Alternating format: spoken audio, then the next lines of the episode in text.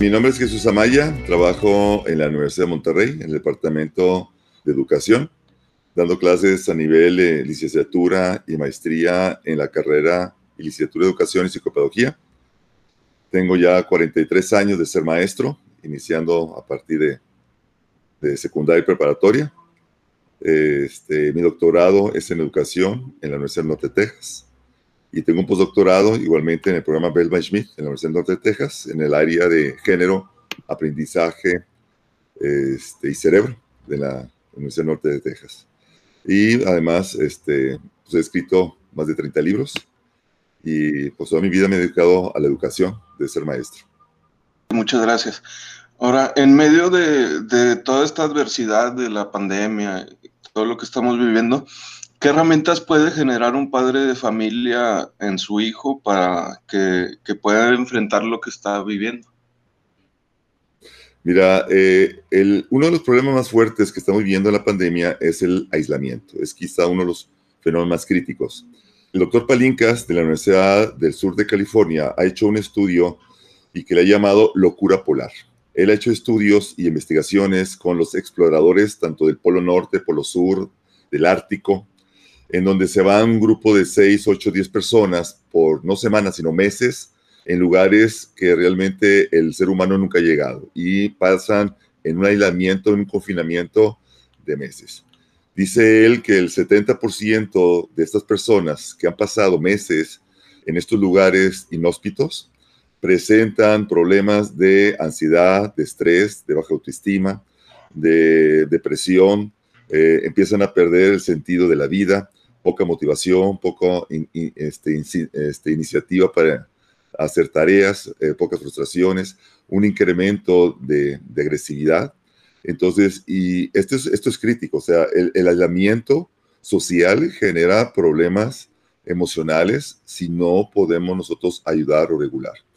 El ah, cosmonauta ruso de Belén, que en la, principios de los 80 estuvo en órbita un poquito más de siete meses, dando vueltas a la Tierra por siete meses, que fue y iba acompañado de otros tres comunautas rusos. Al regresar a la Tierra le preguntaron, ¿y cuál fue su experiencia?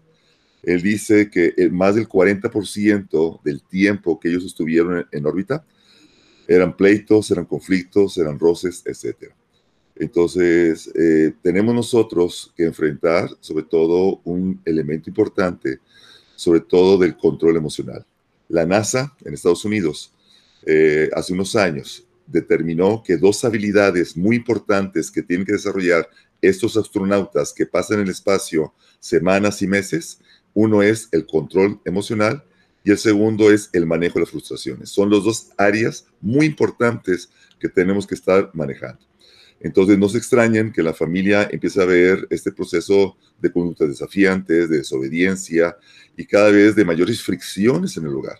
Pero nosotros, papás y muchachos, tenemos que manejar el aspecto del autocontrol, la presencia, el diálogo, este, estar eh, cada vez más este, escuchando a nuestros hijos, que es un elemento muy importante para poder prevenir este factor emocional. Y claro, hay excepciones como todas partes, pero sí se está acentuando un fenómeno crítico en donde ahora ya los muchachos, es algo increíble, los mismos niños adolescentes dicen, ya quiero regresar a la escuela. Ya para que el muchacho diga, quiero regresar a la escuela, es porque el muchacho ya está desesperado en la casa. Y esto es un factor que tenemos que tener cuidado y los papás, este, simplemente mucha observación. Ok, muy bien, gracias. Eh, habla usted del manejo de las frustraciones y, me imagino que tiene también que ver con la siguiente pregunta. Eh, ¿Cómo pueden los padres de familia preparar a sus hijos a, un, este, pues a un entorno que es cambiante y que, que desconocido, digo, porque ahorita fue el COVID y mañana puede ser otra cosa, ¿no? Una de las habilidades más importantes que tiene que desarrollar este muchacho, que por cierto estoy a punto de publicar un libro que se titula Los Pandemios. Este libro está hablando de esta nueva generación de muchachos. Ahora, en este 2020, ha habido un parteaguas muy, muy importante. Antes de marzo de este año existía lo que se llama la generación Z. Son muchachos que tienen más o menos pues, 10 años, 11 años, 15 años o menos. Y muchos de ellos, la generación Z todavía no nace. Esta es la última generación que está viviendo este siglo XXI. Bueno, este 2020 ya esta generación Z ha desaparecido y se ha convertido de una generación Z a una generación pandemia. ¿Por qué? Porque este aislamiento está generando nuevas características. Y uno de los elementos importantes que este muchacho pandemio tiene que ahora este, desarrollar, adquirir, es lo que en inglés se llama learnability. Learnability. Es la capacidad de aprender. Hoy más que nunca los muchachos deben estar preparados para adaptarse, para poder tener flexibilidad en sus conductas y una capacidad de aprender bien, rápido y en forma permanente. Muchas veces los muchachos piensan que el aprendizaje se da en la escuela y no es cierto. El aprendizaje se da hasta que nosotros este, dejemos de existir. Entonces, tanto los adultos, papás, abuelos, tíos, muchachos, niños, niños pequeños, niños de preescolar que están sufriendo enormemente este aislamiento, tenemos que tener nosotros esta capacidad de aprendizaje, esta capacidad de adaptarnos. ¿Por qué? Porque las situaciones cada vez son más cambiantes, más difíciles, y esto es importante. Por ejemplo, un elemento que hoy los papás y los muchachos y en general las familias, porque hay excepciones también, estamos viviendo, es que ahora estamos apreciando vivir con lo básico, vivir con lo esencial. Antes las piñatas, estoy inventando, eh, por favor, antes las piñatas parecían bodas, en donde era un lujo, ahora un cumpleaños se hace en forma, pues con pocas personas, en familia, algo pequeño, y se disfruta totalmente esta, esta forma de vivir básica y esencial, me explico. Ya no necesitamos el tener, ahora estamos valorando el ser, y este es un valor muy importante que ahora estamos desarrollando en, nuestros muchachos. Entonces, el aspecto de learnability es algo sumamente importante. Tenemos nosotros que enseñar a los muchachos a que sigan aprendiendo de forma permanente y adaptándose. Un segundo elemento y que va muy unido en este proceso de learnability es el aspecto del aburrimiento. Hoy más que nunca los muchachos están aburridos. Mamá, estoy aburrido. Mamá, no tengo nada que hacer. Mamá, ¿qué? O sea, ¿y por qué? Porque están en la casa, o sea, ya no pueden salir, ya no hay escuela, ya no hay amigos, ya no hay deporte, ya no hay música, ya no hay danza. Entonces el muchacho está viviendo un aspecto de aburrimiento. La recomendación, papás, es por favor, si tu hijo llega, mamá, estoy aburrido, por favor, no le des esto. Esto es lo peor que pueden hacer con sus hijos. ¿Por qué? Porque esto está generando que el muchacho se divierta. O sea, el proceso del aburrimiento es un fenómeno natural, por favor. Nosotros, cuando éramos pequeños, nos aburríamos y ¿qué decíamos? Agarramos una caja de cartón y nosotros transformábamos la caja de cartón en un automóvil, en una casa, en una lancha, en una nave espacial. Entonces no nos aburríamos porque nosotros el medio ambiente lo transformábamos. ¿Me explico? Hoy el muchacho es al revés. Hoy al muchacho hay que mantenerlo divertido, hay que mantenerlo entretenido, porque el muchacho no es capaz de que él pueda divertirse por él mismo. Y este es, un, es, es uno de los elementos más críticos que estamos viendo. Otro libro que voy a publicar más o menos en tres meses es Mamá, estoy aburrido. El aburrimiento está siendo un fenómeno crítico que el muchacho de hoy empieza a tomar decisiones críticas. No solamente que el muchacho no tiene nada que hacer, sino que ahora por el aburrimiento cambia de carrera, ahora por el aburrimiento deja de trabajar, ahora por el aburrimiento cambia de pareja, se divorcia. O sea, esto es crítico. Entonces necesitamos nosotros, papás, que el muchacho realmente sí enfrente aburrimiento, pero que sea el, mismo muchacho que transforme. O sea, y se lo digo sinceramente, no existe materia aburrida, no existe escuela aburrida, no existe maestro aburrido, no existe casa aburrida, existe que yo eh, soy aburrido. El que, el que está una persona aburrida no es que el ambiente sea aburrido, es que uno es aburrido. Y este es un elemento que el muchacho tiene que transformar. Entonces son este, realmente retos que el muchacho tiene que enfrentar y que, en serio, papá, se lo digo sinceramente, tenemos que aburrir al muchacho para que el muchacho pueda transformar esa actividad aburrida en algo interesante, en algo divertido, en algo motivante. Por ejemplo, la lectura.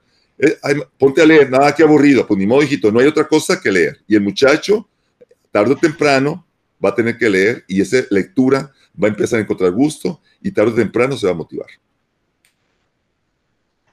Muy bien, gracias.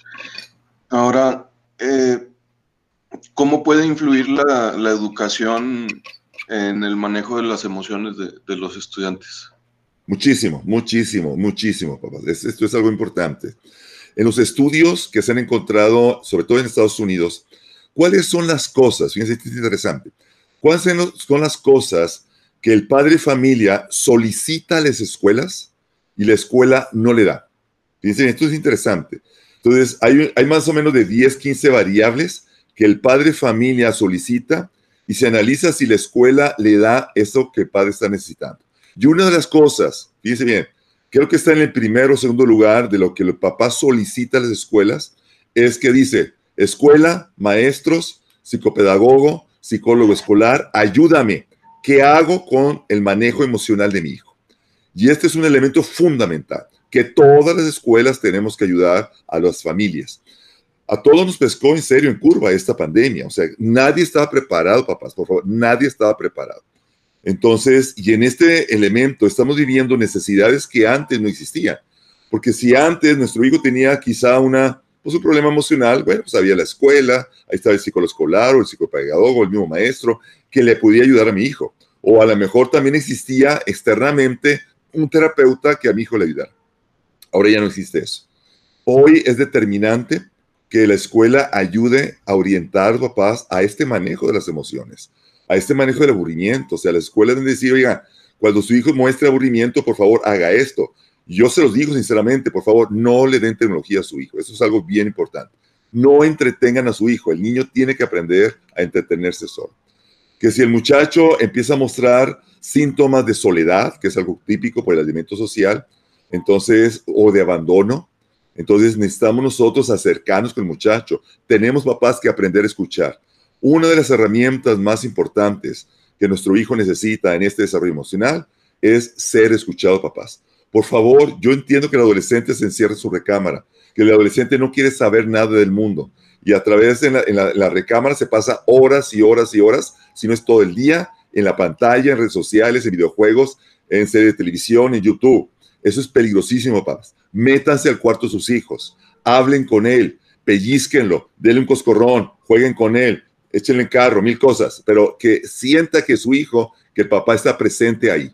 Y esto es algo muy importante. Y las escuelas, por favor, son los principales motores que nos pueden ayudar a que estos muchachos podamos regular este sentido, sobre todo de tus hijos. Ok, muy bien. Ahora, es una pregunta similar, pero como quiera la, voy a hacer por si hay algún eh, comentario ahí extra. ¿Qué importancia tiene eh, que la escuela continúe con el proceso formativo y de desarrollo de, las habilidades y conocimientos de los estudiantes, eh, sobre todo ahorita con la pandemia. Importantísimo. Papás, por favor, yo entiendo que el aspecto presencial, presencial en la escuela es fundamental, lo sé perfectamente, pero hoy no hay otra opción. Piensen en lo que estoy diciendo, papás. Hoy no hay otra opción. La única opción para que nuestro hijo pueda progresar, para que nuestro hijo no tenga un rezago educativo, necesita continuar a la escuela a distancia. Esto es algo fundamental. Hay muchos papás que piensan, que dicen, por cuestión económica, no, me voy a ahorrar un semestre, un año, mientras regresamos a la normalidad para que regrese a la escuela. Entonces este, va a ser homeschooling. Papá, peligrosísimo, peligrosísimo Porque el homeschooling fíjense bien lo que estoy diciendo, representa o que tiene una implicación importante, que ahora el maestro es el padre de familia. Ahora el maestro o la maestra es la mamá. Entonces, y, yo, y fíjense bien lo que voy a decir. En mi punto de vista, Albert Einstein, el gran físico alemán, el creador de la relatividad, en mi punto de vista, sería un pésimo maestro de física. No es lo mismo el saber física que enseñar física, por favor, papás, entiendan eso, no es lo mismo. No porque yo sé, sé también enseñar, sé estrategias, sé didáctica. En mi punto de vista, maestros, hay que tener mucho, mucho cuidado en este proceso, porque nuestro hijo va a tener, en serio, grandes lagunas académicas cuando nosotros tomemos la batuta y no tenga yo ni el conocimiento ni la habilidad de enseñar a nuestros hijos, en serio. Y cuando regresen, si es que regresan en un semestre, en un año a la escuela, en serio, va a tener esas lagunas que muchas veces va a tener un serio problema de adaptación, un serio problema de poder continuar en el siguiente grado escolar. Mi sugerencia es lo siguiente, o sea, necesitamos que la escuela nos oriente. Es el maestro, y ustedes dicen, es que esa distancia, sí, pero al menos tenemos al maestro que nos puede orientar, al menos el maestro nos puede dirigir, al menos el maestro nos puede decir cuál es la mejor forma que nuestros hijos están aprendiendo. Es que a través de pantalla es muy cansado, sí, pero hoy las escuelas están creando nuevas metodologías. Hoy las escuelas están preparando mejor que antes. O sea, por favor, en marzo, abril y mayo, todo el mundo nos pescó, eh, sea, nos pescó, o sea, sin preparación. Entonces tuvimos que improvisar enormemente este estilo de distancia. Pero hoy muchas escuelas en este verano se prepararon para poder afinar, para poder mejorar este proceso de enseñanza-aprendizaje en sus hijos. Usted va a decir, es que en preescolar, es, bueno, en preescolar sí, o sea, en preescolar es muy difícil que el niño aprenda a distancia a través de una pantalla, lo sé. Por eso, y ahí sí los voy a invitar, papás, por favor, acérquense, que mientras su hijo está en la clase tomando con la maestra a distancia, ustedes estén aprendiendo, fíjense, esto es bien importante. Esta es, una habilidad, en serio, muchos papás piensan que eso es perder el tiempo y no. Porque la misma escuela, cuando tú observas cómo el maestro o la maestra le está enseñando a su hijo de preescolar, por ejemplo, a tomar el lápiz, que tu hijo no lo toma bien, lo que es la aprensión, el aspecto mecánico de tomar el lápiz. Entonces, el, maestro de distancia le dice, a ver, hijito, toma la pinza, la pinza, a ver, toma el lápiz, haz bolitas de plastilina. Y cuando el muchacho, en vez de tomar la pinza, el lápiz en pinza de esta forma, lo toma así, en forma de puño. Entonces tú, el, maestro dice, eh, hijito, en pinza, y niño quizá no entienda, pero tú estás al lado. Y a tú le dices, ah, hijito, no, fíjate bien, el maestro te está diciendo que en pinza, fíjate bien, así lo tomas. Entonces tú le agarras la manita al niño y se lo tomas. Tú estás aprendiendo cómo enseñarle a tu hijo y en forma gratuita. no solamente el maestro le enseña a tu hijo, sino el maestro te enseña a ti, papá, a cómo enseñarle bien a tu hijo. Entonces, por favor, papás, no es, no es tirar el dinero, papás, por favor. Es también tener nosotros, como padres de familia, la habilidad, el conocimiento, la capacitación de tener mejores herramientas para enseñarle bien a nuestro hijo a través de este proceso de distancia. Yo sé que el maestro sería lo mejor, lo sé perfectamente, papás, pero no hay otra opción, papás. No hay otra opción, papás. Y necesitamos utilizar a distancia y confiemos en el maestro. Y claro, si tiene una duda, ahí está el maestro. Pero oiga, ¿cómo es la forma? Oiga, maestro, a ver, yo entiendo que va a tomar más tiempo el padre de familia enseñarle y estar con su hijo de preescolar sobre todo. Lo sé perfectamente. Pero tenemos que en un momento dado tomar ciertos tips para ayudarle al muchacho cuando enfrente estos pequeños problemas. Entonces, papás, es fundamental no dejar la escuela, papás, por favor. Ok, muy bien. Eh, me, estoy acordando que ayer tuvimos una entrevista con otra maestra, eh, con una maestra que decía que, eh, pues ante esto de que los papás se quejan que el aprendizaje es a distancia y que no es lo mismo, pues ella argumentaba que, que, incluso puede ser hasta mejor, porque a, fin de cuentas se cubren los mismos temas, pero ahora eh, pues el alumno tiene que hacer un esfuerzo extra por investigar, por hacer las cosas él solo. ¿Algún comentario al respecto? Definitivamente, al momento de ser eh, aprendizaje a distancia, entonces se tiene mayor responsabilidad del autoaprendizaje. El, el, el aprendizaje a distancia surge en México en 1968 con la telesecundaria. No sé si se recuerdan, y todavía sigue vigente en muchas comunidades rurales esa telesecundaria. Y ese fue el primer intento y el primer desarrollo en este proceso. Y esa telesecundaria, que era a través de videos, fíjense bien, había un maestro presente. El maestro y los alumnos veían el video y el alumno aprendía del video, pero había un maestro que facilitaba este proceso. ¿sí? Este proceso ha ido cambiando poco a poco. acuérdense de la enciclomedia en al principio de este siglo del, 2000. Este, empezó la enciclomedia hace 20 años, ¿se acuerdan ustedes de eso? Entonces, de una otra forma, se ha estado haciendo esfuerzos para poder que la, tecnología ayude a un proceso de aprendizaje. No más que ahora se ha dado un hueco muy importante, o sea, una revolución total, porque esta tecnología generalmente se hacía en la, en la escuela, generalmente, no en la casa. En la casa se reforzaba, pero no se aprendía lo que en la escuela se aprendía.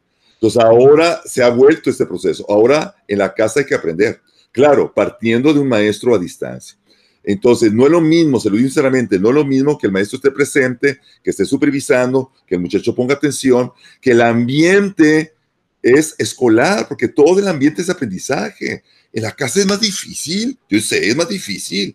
O sea, el muchacho está en clase y al lado está el hermanito que quiere, le está gritando a la mamá que quiere este, comer Y luego acá el otro hermanito también está tomando clase, en donde el hermanito tiene que estarle contestando a la maestra ciertas preguntas, en donde el papá está en home office, este, y la mamá está acá haciendo la cocina, y la mamá le grita al marido que ayude. O sea, eso es una revolución, yo sé. O sea, en la casa es mucho más difícil este aprendizaje a distancia, lo sé perfectamente.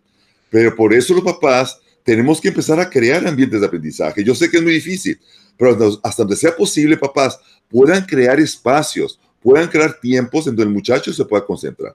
Que no se pueda, pues bueno, pues el muchacho va a tener que desarrollar una mayor capacidad de atención, una mayor capacidad de, concentración.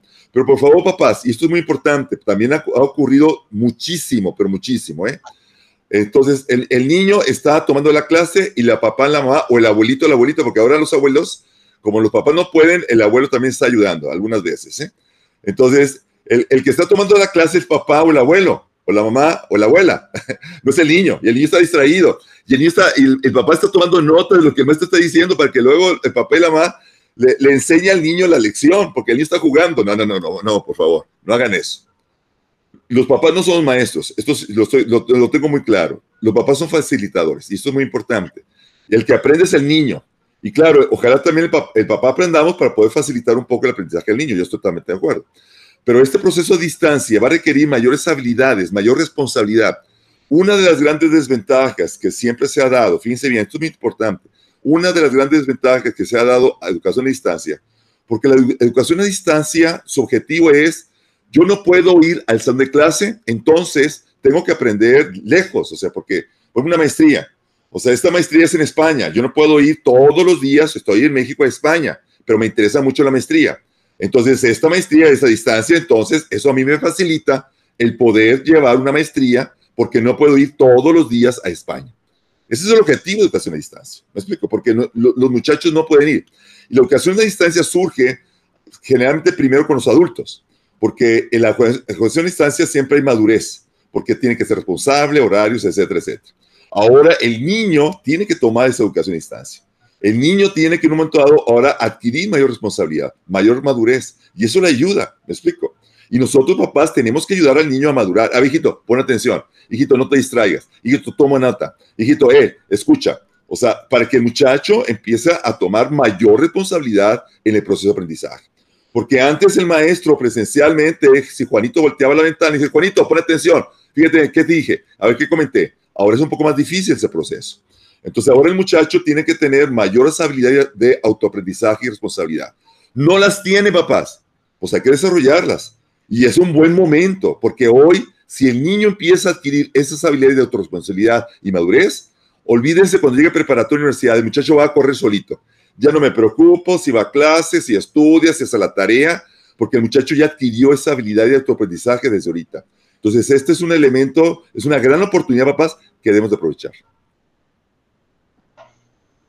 Ok. Eh, bueno, esta pregunta, de hecho, las preguntas que faltan creo que ya se respondieron de alguna manera, pero como quiera las voy a hacer para, por si hay algún comentario extra. ¿Qué recomendaría a los padres de familia eh, para que ellos puedan influenciar de manera positiva a sus hijos en el proceso educativo. Bien, primera, primera cosa importante. Papás, ustedes no son maestros. Por favor, no son los maestros. El maestro está en la escuela, es el que sabe. Pero, ahí viene un pero importante.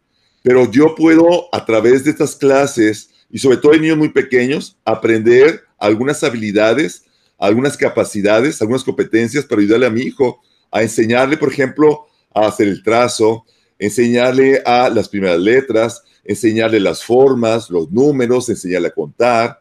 ¿Me explico? Entonces, vuelvo a insistir, el maestro es el que sabe, pero yo también puedo tener esa responsabilidad en un momento dado de también, al momento de escuchar y ver al maestro, también reforzar a mi hijo cuando mi hijo tenga una duda, no puede en ese proceso. Entonces, papás, eso es importante. Ustedes no son los maestros. Ustedes son los facilitadores de este proceso de aprendizaje. ¿Qué tenemos que hacer? Tenemos que cuidar el horario de sueño de tus hijos, el horario del sueño. Esto es bien importante, papás. Que sus hijos duerman 8 a 9 horas diarias. Que su hijo tenga horario diurno, papás. Diurno, no nocturno. Porque ahora, como no hay clases, el muchacho se duerme a cualquier hora, se despierta a cualquier... No, no, no, no, no, por favor. Tengan una estructura de horario. El horario, cuando el muchacho empieza escuela, es como un horario escolar. El muchacho tiene que tener un horario para levantarse.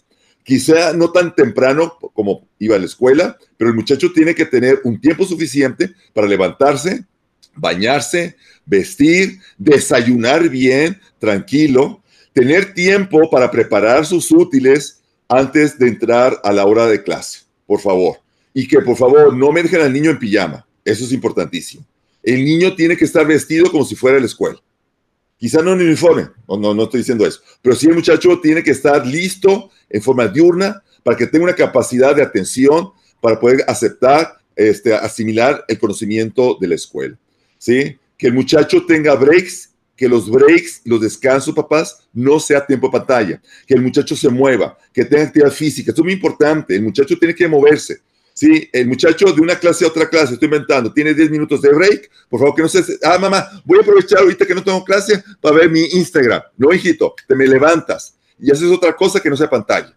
Porque esto es muy importante, el tiempo de pantalla es agotador, es muy cansado para alumnos y maestros, papás, aunque ustedes no lo crean, y fíjense lo que estoy diciendo, y te lo digo por experiencia propia y por los estudios que estoy haciendo, es muy cansado para los maestros, es muy agotador para los maestros. Yo prefiero mil veces enseñar presencialmente en clase que aquí a distancia, mil veces.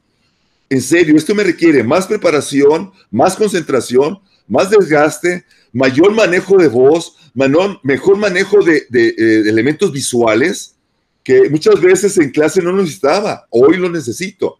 Y en serio, para poder yo, maestro, mantener el aprendizaje de los alumnos es muchísimo más cansado.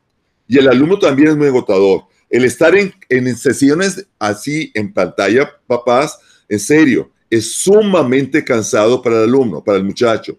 Entonces el muchacho tiene que tener momentos de descanso y que sean momentos de ejercicio, momentos diferentes que no sean de pantalla. La alimentación es fundamental, papás. Un buen desayuno, una comida, una, pues, este, una cena eh, frugal, definitivamente es bueno. Este, que el ambiente de la familia emocionalmente sea positivo, por favor. Eh, hoy más que nunca en las familias hay muchos conflictos, sobre todo de pareja. En, en, China, en Italia, en España, en Estados Unidos, están incrementando enormemente no solamente la, la, la ¿cómo se llama?, las fricciones familiares, sino que incrementan las separaciones, los divorcios, se está incrementando muchísimo la, violencia doméstica. Por favor, papás, uno de los elementos más importantes es que hay un ambiente positivo, emocionalmente hablando. Por favor, papás y mamás, traten de hacer un lugar, un espacio. Esta mesa es para tu escuela y solamente para la escuela se puede utilizar, para que el muchacho genere un, concepto de que, ok, este es mi lugar de aprendizaje mi lugar de hacer tareas. No es un lugar para jugar videojuegos, no es un lugar para hacer otras cosas, es un lugar especial. Ojalá se pueda. Y que haya un horario importante, horario de escuela, horario de, tareas y claro, horario de esparcimiento y ojalá que el esparcimiento no sea de pantalla. Muy bien. Ahora, ¿qué oportunidades este, y desafíos ¿Qué oportunidades y desafíos presenta la educación hoy en día? Este, pues los desafíos es de la escuela, es cómo lograr un aprendizaje significativo, un aprendizaje real a distancia. Es un gran, gran, gran, gran desafío. Entonces, no es fácil lograr un aprendizaje efectivo a través en línea, no, a través de clases sincrónicas, a través de actividades asincrónicas, este, no es fácil, ¿eh? se los digo sinceramente, no es fácil. Y las escuelas, en serio, papás, se la están en serio partiendo para hacer lo mejor posible en este proceso. Es un gran, gran desafío, en donde logren que el muchacho no tenga un rezago educativo en estos momentos, en estos meses que estamos teniendo. En Estados Unidos, este, cuando surgió esta pandemia, de lo que fue de marzo a junio, se hizo una evaluación y sí hubo un, rezago, sí hubo un retraso académico de muchos de los muchachos. ¿sí? Entonces, ¿por qué? Porque realmente este, las escuelas los, nos pescaron de imprevisto, no estábamos preparados el proceso. Hoy las escuelas están preparando, están preparando a los maestros, se los digo. Hay una gran capacitación fuerte de maestros, una, una acentuación de programas, de metodologías para lograr que este aprendizaje sea lo mejor, o sea, lo más efectivo posible. Y el desafío de la familia es, ojalá que esta pandemia podamos sobrevivir, que no nos produzcan y no nos, no nos lastimen, ni económicamente, ni emocionalmente, ni familiarmente, ¿sí? ni intelectualmente, porque sí nos está afectando tremendamente. El aspecto económico a muchas familias este, está teniendo un gran, gran impacto. Pero esto se va a acabar, papá, se lo digo sinceramente. Esto, este, por favor, tenemos que tener persistencia, tenemos que tener este, trabajo duro, esfuerzo, porque esto no va a durar toda la vida, papá, se lo digo sinceramente. Sí, no va a durar toda la vida. ¿Cuándo? No tengo idea. Pero esto es algo que va a terminar tarde o temprano. Y ojalá cuando termine tarde o temprano nuestros muchachos estén preparados para enfrentar los nuevos desafíos que cuando termine todo este proceso.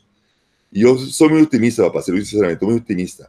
Creo que esta pandemia nos está regresando a ver lo esencial de nuestra vida, lo que es lo básico del aprendizaje de la escuela, lo que es lo esencial en la familia, en la relación humana. Empezamos a revalorar, papás, revalorar muchísimas cosas. Una de las cosas que los chicos están revalorando es la escuela, en serio. Lo que antes el muchacho odiaba la escuela, ahora dice, hoy quiero regresar, yo quiero estar en la escuela, ya quiero, ya no quiero este sistema, dicen muchos de ellos. Y es cierto. Entonces, es un elemento que, en serio, va a producir grandes cambios positivos. Pero por favor, papás, seamos pacientes, tengamos fe, en las escuelas, tengamos fe en los maestros. Y claro, si hay un elemento que realmente no está funcionando, pues dialoguen, o sea, hagan una comunicación directa. No, no, no hagan rumores, papás, no, no, no empiecen a manejar chismes a través de las redes sociales, a través del WhatsApp o del Facebook, en donde realmente se genera este, un malestar en la comunidad. Seamos directos, en serio, o sea, no, no somos perfectos los, que somos la educación. Y en serio, papás, les deseo lo mejor, papás, en, en, este proceso y que realmente yo pienso que nuestros hijos se van a fortalecer tremendamente, pero para ello tenemos que nosotros como padres estar al lado y apoyarlos. Y ya para cerrar, este, pues hace rato mencionaba que pues hay, hay algunos papás que, que, están pensando que si homeschooling, que si nos saltamos el, el año o, o, si lo meto a esta escuela o a la otra. ¿Cómo tomar las decisiones correctas en estos tiempos difíciles? Eh, lo comenté ahorita en este proceso, eh, definitivamente eh, hay muchos papás que dicen, y dicen, es que, o sea, en los últimos meses yo enseñé a mi hijo y la escuela no hizo nada, mil cosas más, que son creencias falsas, papá, sinceramente, son creencias falsas. Entonces muchos papás dicen, bueno, entonces en vez de estar, entonces mejor lo cambio, mejor homeschooling, mejor yo le enseño. Lo, lo comenté ahorita, o sea, los papás no somos maestros, me explico, no somos maestros.